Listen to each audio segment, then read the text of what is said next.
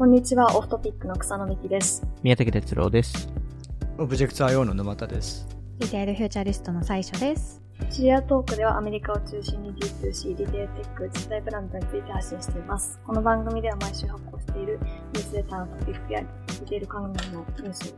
お届けしながら、雑談しながらお届けするポッドキャストです。はい。今回も、えっと、ニュースを、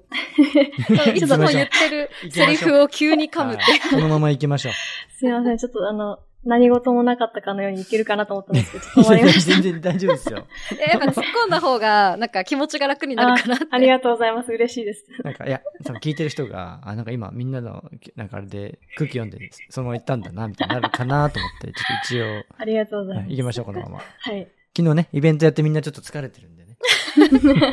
そうですね。あいつもとちょっと違うミスとかしましたね、うん今日私も。う んまあでも、ほん、本当に昨日でしたよね。あの、これはい収録してちょうる、まあ、どはいき聞いて、あの、これ公開されてるのは月曜日ですけど、あの、これ収録してるのは、えっと、えー先週の水曜日のイベントの次の日の木曜、えーうんうんですよね。うん。そうですね。はい。え、七、七、え、あれですよね。七、60人ぐらいの方が来てくれたんでしたっけ？はい。いやー、すごいありがたいですね。初めての。イベントで。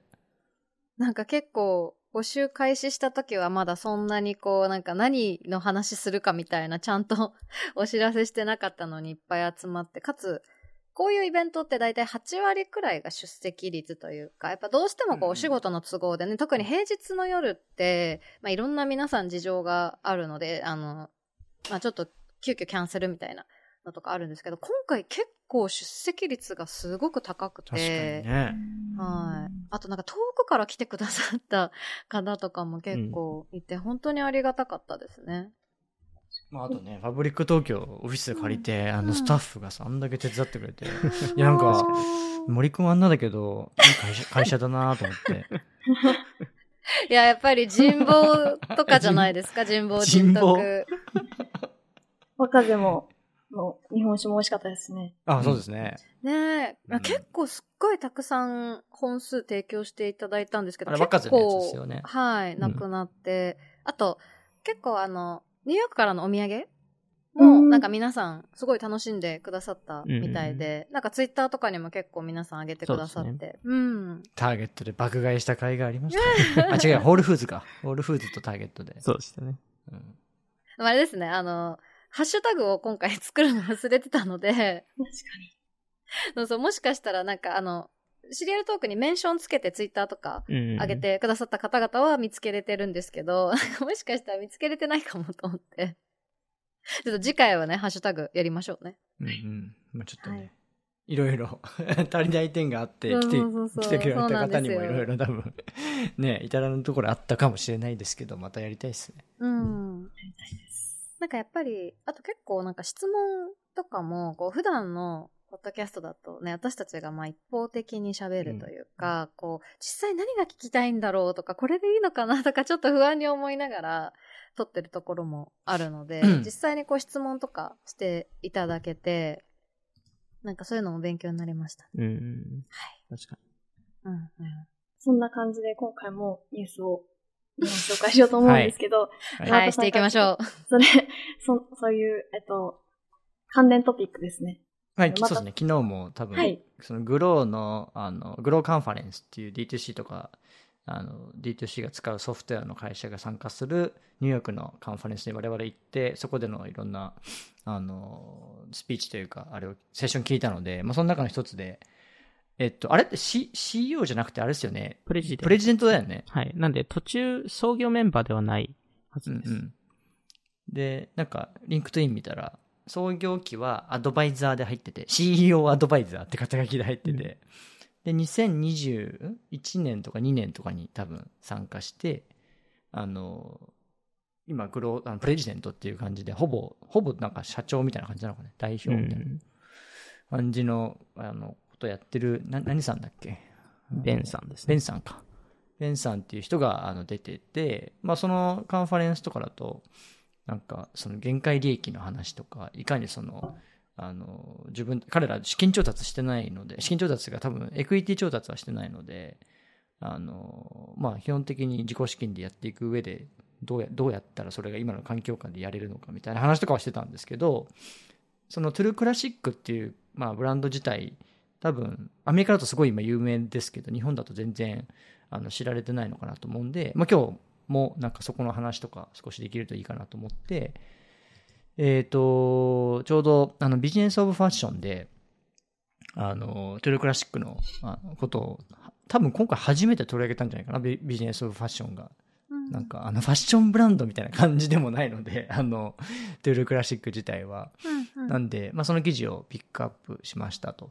で、えっ、と、まあ、簡単にトゥルークラシックの説明すると、結構アメリカだと去年ぐらいにすごいなんか、この会社すごいみたいな感じで、割と騒がれたのかなっていうイメージなんですけど、あの、2019年にローンチして、えー T シャツ、要するに彼らが言うのは、あのすごいフィット感のいい、フィット感が良くて、着てて気持ちいい、あの、フィールグッドとかって言うんですけど、なんかその、そういう、えー T シャツを、あの、販売するビジネスっていう、ドシンプルなんですけど、で、なんだろう、その T シャツ自体は、あの、普通に、あバンドルとかで、なんかな、たくさん買うとたくすごい安くなる。で、1枚、そうですね、大体、バンドルとかで買うと、20ドルとかそんな感じなのかな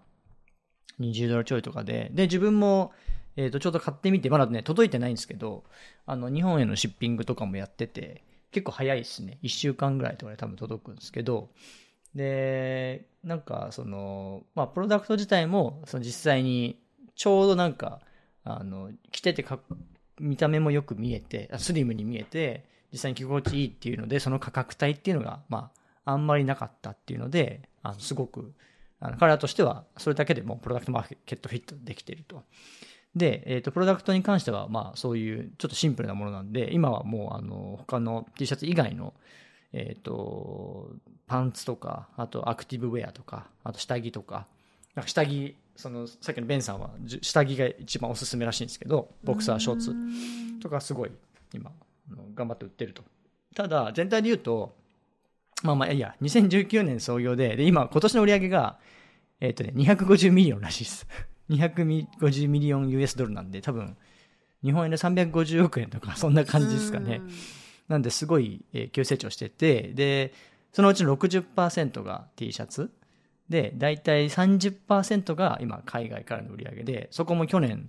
からするとすごい海外が今一気に増えている状態。で、海外の越境 EC 自体は、あの、日本でも最近たまに使われているグローバル E っていうソリューションを、まあ、Shopify と連携させて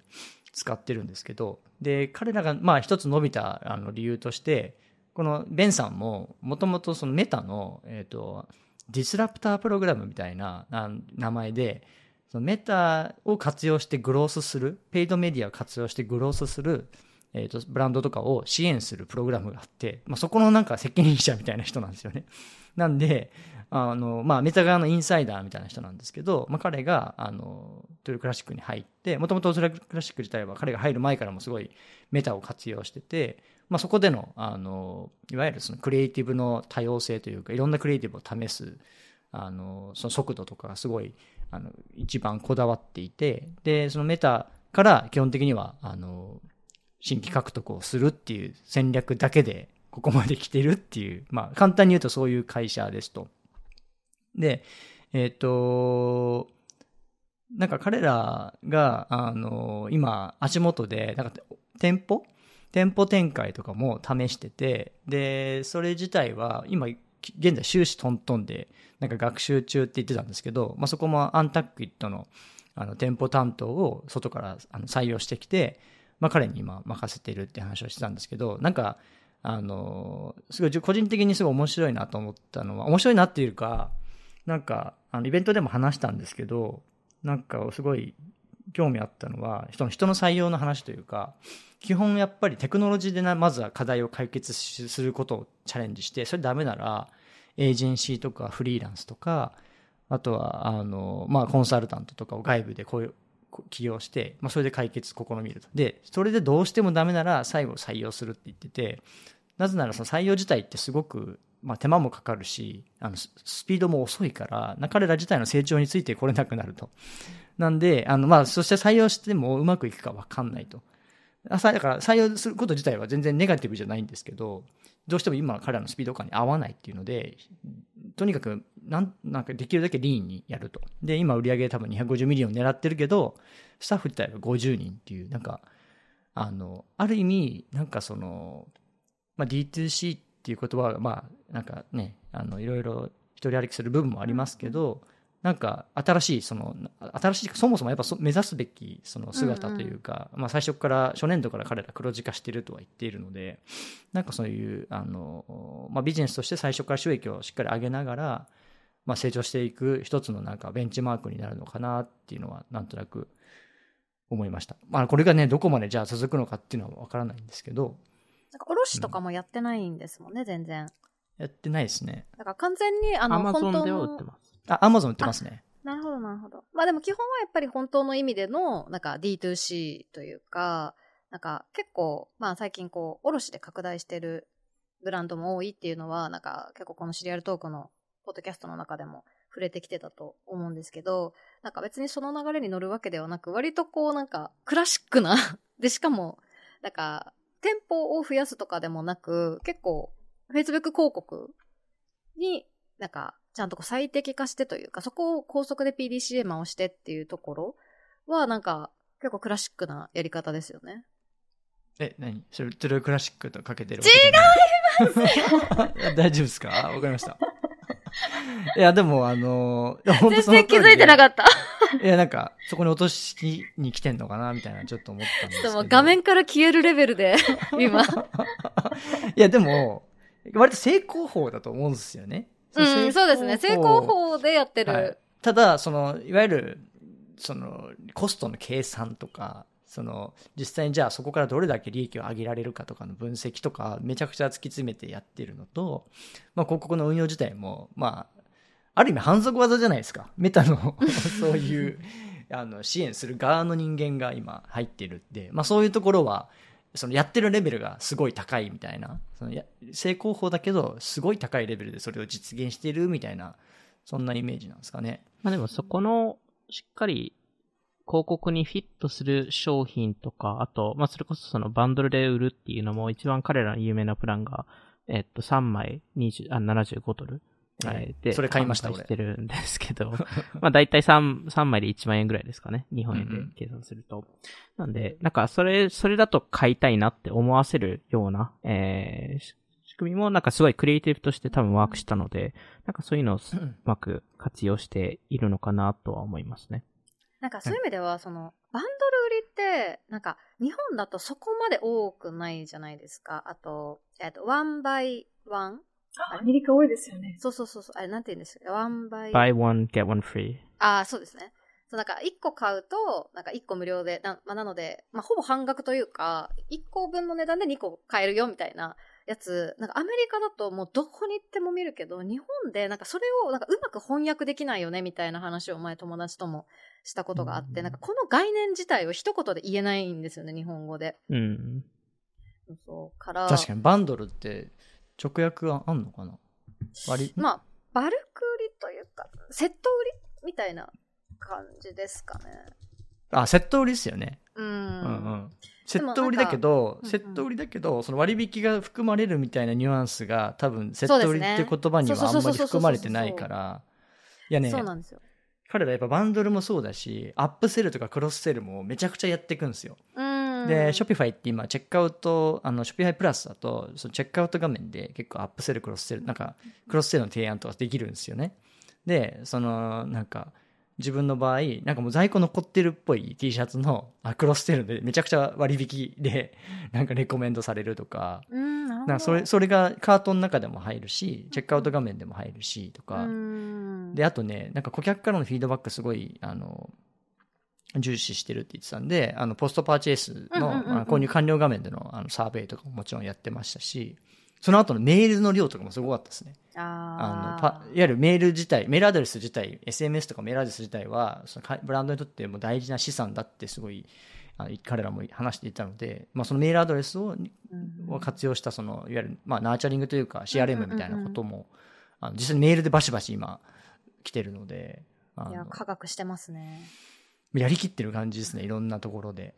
で、なんかその、バンドルの話でいくと、こう1枚20ドルだと、なんか1枚20ドルをオンラインで買うって送料とか考えたら、うーんってなるけど、その3枚75ドルだったら、まあそれこそ、それだけ買えば、あの、送料無料になるよみたいなのとかも含めて、まあそれだったらいいかっていう感じになると思うんですけど、こうなんか、割と安いあの、コスパのいいブランドであればあるほど、なんか多分ここのジレンマみたいのが多分出てくる気がしていて、うんうんなんかその、結局、卸売がなんか増えてきたっていうのも、なんか CPG の商品って、その単価が安いからちょっと EC に向かないみたいな話とかもあるじゃないですか。なので、そういう意味でも、そのなんかバンドルで売ることで、こう、割安感は出るんだけど、1回あたりの顧客単価は下げないから、なんか顧客側からしてもオンラインで買っても、なんかあんまり損した感がないとかっていうのは、なんかありそうだなっていうのは。で、まあ T シャツとか、あと、それこそ下着とかって、なんか同じものが何枚かあっても別になんか困らないというか、うんあと多分靴下とかもそうだと思うんですけど、なんかあことれが。色、色違いいでもあいいそうですねなるので、結構リピート購入者がうん。多いですよね。そうですね。そう思います。うんいや、なんか、思わず、猿川くんの分も買っちゃいましたよ。お土産 めっちゃ安かったから、あの、しかもなんか、サイズがマジで、でかいのしかなくて、多分本当に売れ、売れ残りだと思うんですよね。いや、でもそれをしっかり回転させるいや、ための確かに確かに。仕組みとしては、あ、すごいなと思って、あうんの、すごい安割引されてたんですけど。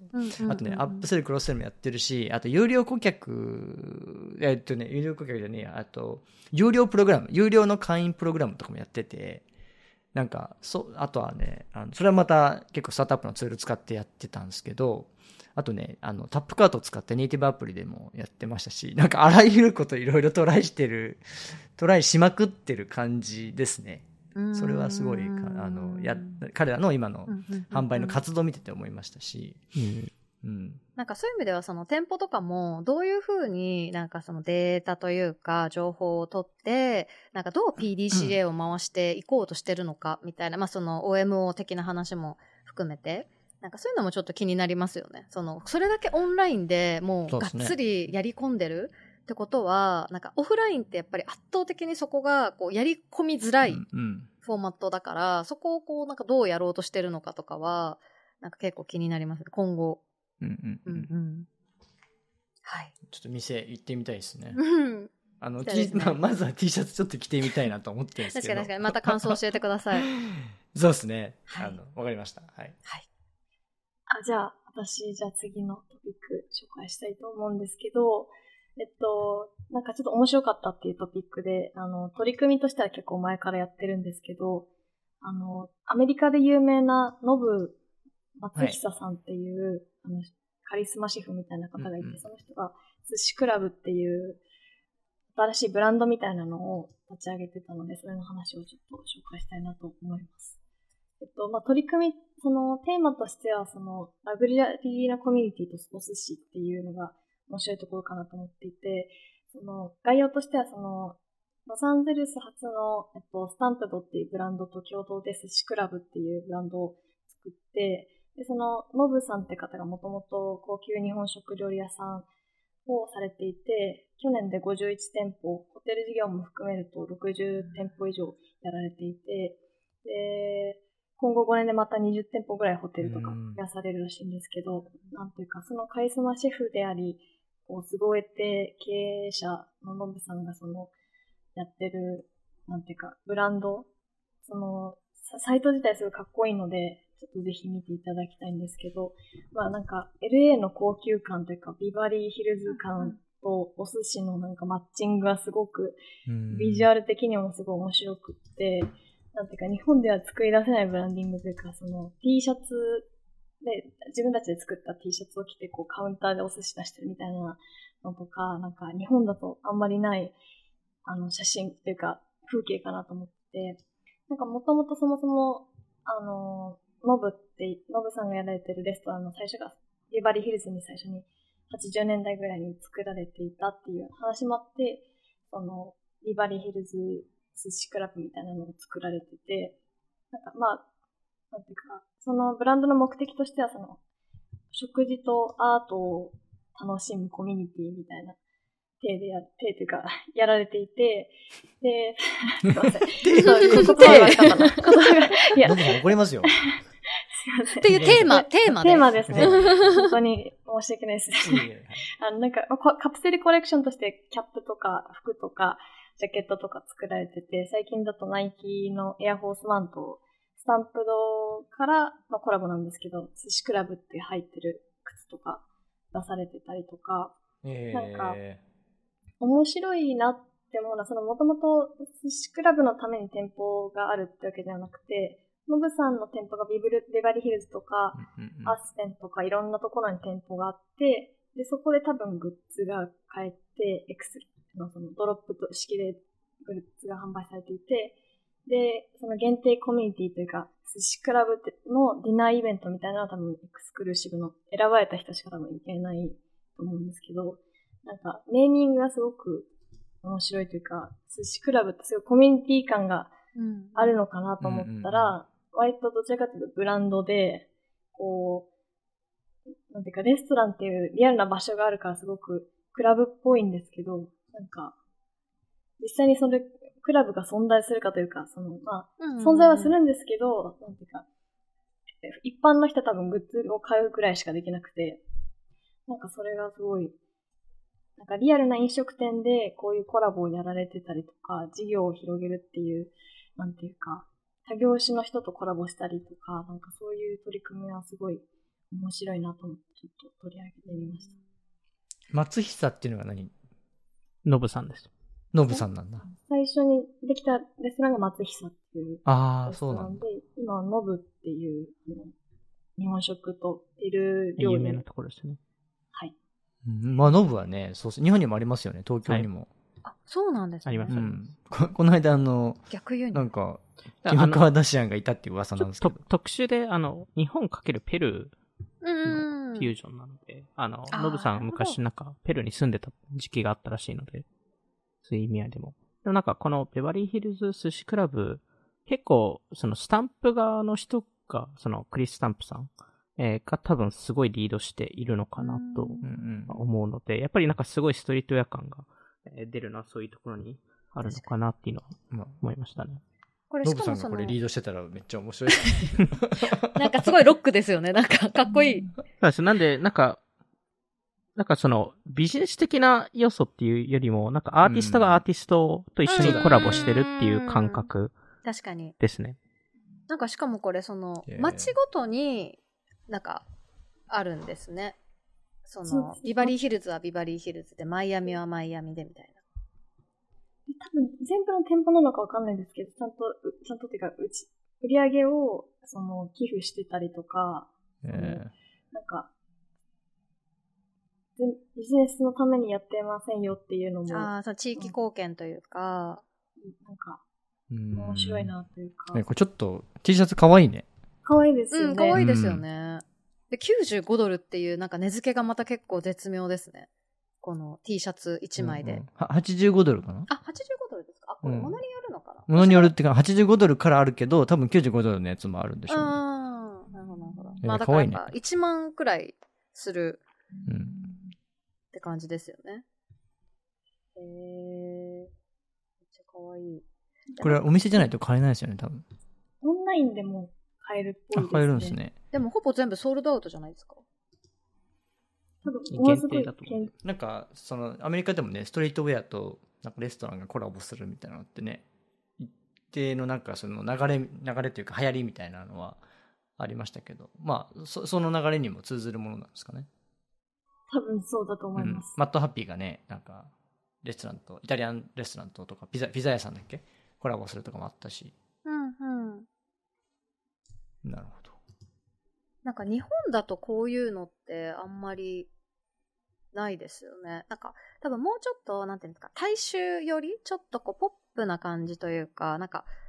あの日本だとファミレスが結構こういうなんかファッションのアイコンみたいなな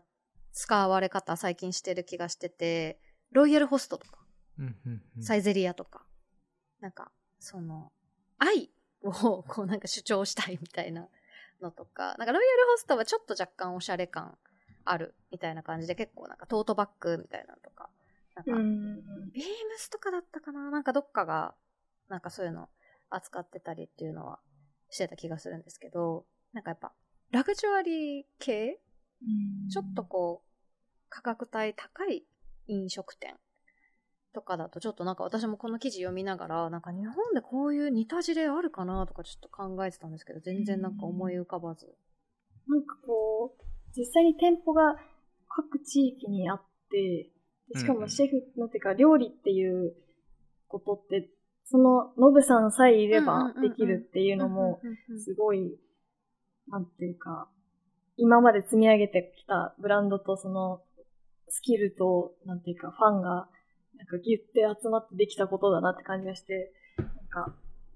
面白いですよね。し食事って、食事とかレストランがこういうことをやるっていうのは面白いなっていうのは。はい。なんか、こんな全国、ん？すごい展開してる高級レストランが日本あんまないとかっていうのはあるかもしれないですね。あ好き確かにうんなんか割と単点なところが高級レストランだと多いじゃないですか。確かに。だからあ。アメリカってカリスマシェフみたいな人多いですよね。多いよね。ね。で、それが、その、あれですよね、その、自分の店だけで終わらないで、なんかその多店舗展開をしつつ、ちゃんとその自分のカリスマ性も維持しつつみたいな、うんってことですよね。なんか、日本も多分その星付きシェフみたいないっぱいいると思うんですけど、なんかその、彼らが、なんていうんですか、この、結構多分日本って、すごい職人気質であることが良いことってされがちだから、なんか、このシェフ業務以外をやると、なんでみたいな、扱われるのかわかんないですけど、でもなんかそういう多店舗展開するみたいなのとか、そういうちょっと異業種と何か一緒にやるみたいなのとか、なんかやりたくてもなかなかできてないみたいなのもなんかちょっと違いがありそうですよね。あと、ノブさんが単純にすごいアート好きなので、なんで、そういう意味でも、その、あの、クリスさんとつながりましたし、まあお互いそこのリスペクトがあるから、できたものでもあるかなっていう。うん、うん、うん、うん、うん、うん。確かに確かに。でもなんかその、そもそも、こうなんか、ブランドみたいなものが、こうなんか、昔は多分、ファッションとものすごく強固にこう結びついてたと思うんですけど、なんか、それがこう、なんか、もっと広範囲というか、いろんなものに、そのブランド力みたいなものが、なんか続き始めてきてるから、別にこのファッション同士とかじゃないとできないっていうわけじゃなくて、っていうのはなんかすごい感じましたね、私もこの記事読みながら。うんうんはい。じゃあ、そんな感じで、えっと、今回も聞いていただきありがとうございました。はい。あと、あの、ジャストアイデアっていうか、あの、お便りコーナーみたいなのを募集してみたいなって思ったんですけど、どうですか？いいですね。ちょっと概要欄に、あら、すごいラジオみたい。ちょっとそういうのも試してみたいなと思ったので、ちょっはい。とお便り、ご感想、要望、リクエスト、テーマなど、ちょっと、あのー概要欄に貼っておくので、ぜひ、はい。あ そうですね。あの、ぜひお願いします。はい、ぜひ送ってくだ願いしますさい。はいはい。じゃあ、今回も聞いていただきありがとうございました。ニュースレターやノートでも更新してるので、ぜひチェックしてみてください。それではまた次回お会いしましょう。さようなら。